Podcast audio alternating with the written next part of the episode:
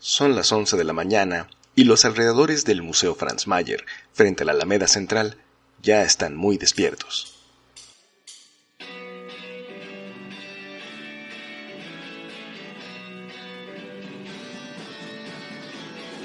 Una banda toca rock en la explanada y dentro del museo, la fila de la taquilla comienza a crecer. Es el inicio del Arduino Day 2019. Soy Lon Ramos y ustedes están escuchando el podcast de Creadores Digitales, con información y cobertura del evento de nuestra compañera creadora digital, Carla García. Malware, vulnerabilidades, noticias, seguridad cibernética, era digital, tecnología. Bienvenidos al podcast de Creadores Digitales.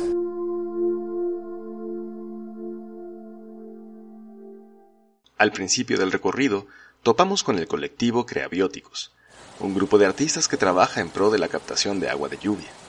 En la Ciudad de México llueve tres veces el agua que su población necesita y, sin embargo, se importa agua del sistema Cutzamala. Creabióticos diseñó un sistema de captación y purificación de agua que al integrarlo con su formación artística resulta en un performance de conciencia. Eh, ¿Les está gustando este evento? Eh, está padre, está muy interactivo. Eh, hemos encontrado varios expositores que son, se han tomado el tiempo para poder explicar todo su proyecto. Y bueno, a mí en lo particular me está gustando y ella, yo veo que se está divirtiendo. Sí, me está gustando mucho y me estoy divirtiendo muchísimo. Sí, mucho. Muchísimo. Está muy padre, está muy bien organizado. Claro, sí me está gustando mucho. Eh, muy bien, muy creativo y muy original. Este, estoy como en una tienda de dulces cuando es uno niño. Me gusta mucho todo lo que es la electrónica, me había separado mucho de la electrónica y ahorita estoy viendo un, un mundo nuevo, un mundo nuevo con Arduino. A mí me parece que está padre, a- a- me está sirviendo para aprender cómo usar el Arduino porque tengo uno en la casa. Caminando unos pasos más, un Arduino y una Raspberry Pi se unen para dar vida a una maquinita de videojuegos en la que no necesitas el cambio de las tortillas para retar. Y entonces, ¿tú crees que es importante que haya eventos como este? Yo digo que sí, porque hay que fomentar eh, el Arduino, porque el Arduino es, no so- es una plataforma que es hardware y software y que puede hacer desde prender un LED hasta mm, hacer un, no sé, helicóptero o cosas ya muy complejas.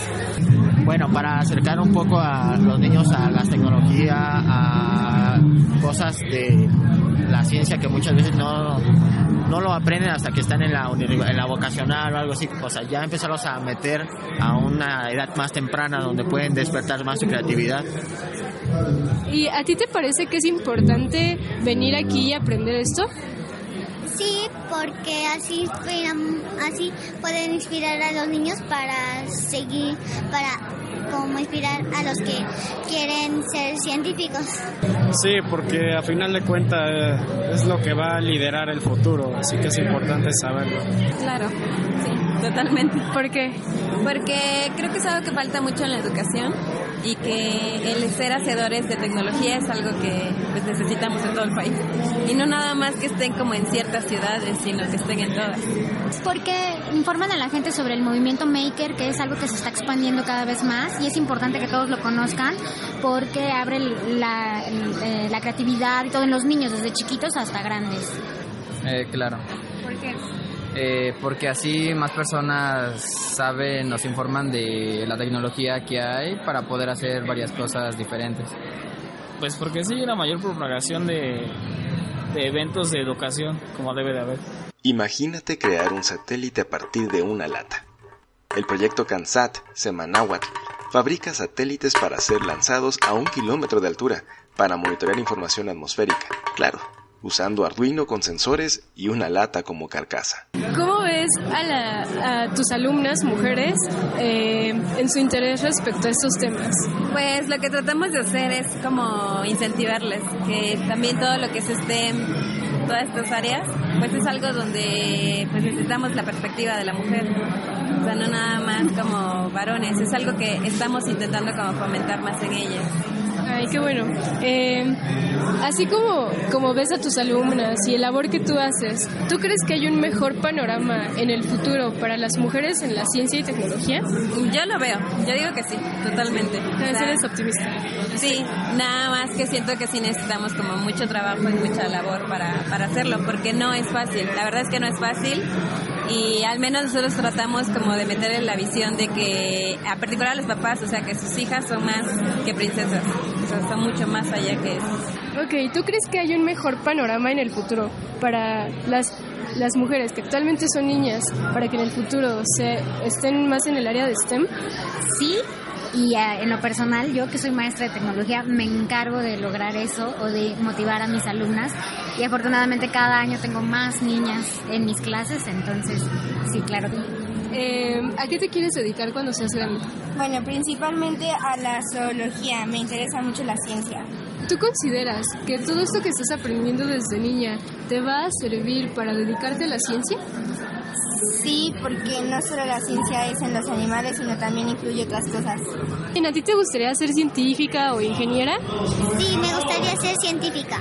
¿Qué te gustaría ser de grande? La de diseño gráfico. Pero ya me está interesando esta, así que no sé más adelante qué decida. ¿Qué te gustaría hacer? Eh, ingeniero matemático.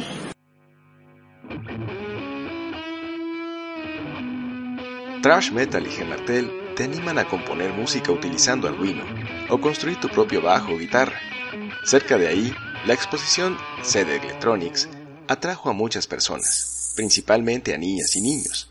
Aquí los robots hexápodos pueden manejarse desde un celular gracias a Arduino.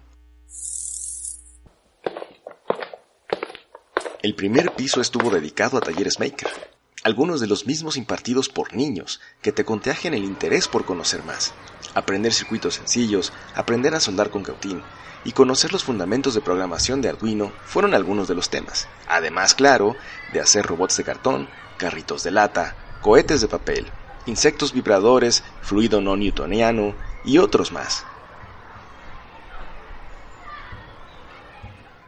¿Y qué están haciendo? Bueno, ahorita estamos armando un robot que ya se fundió. ¿Qué es lo que tienes en las manos? Un cohete. ¿Y qué hiciste con él? Este, volarlo.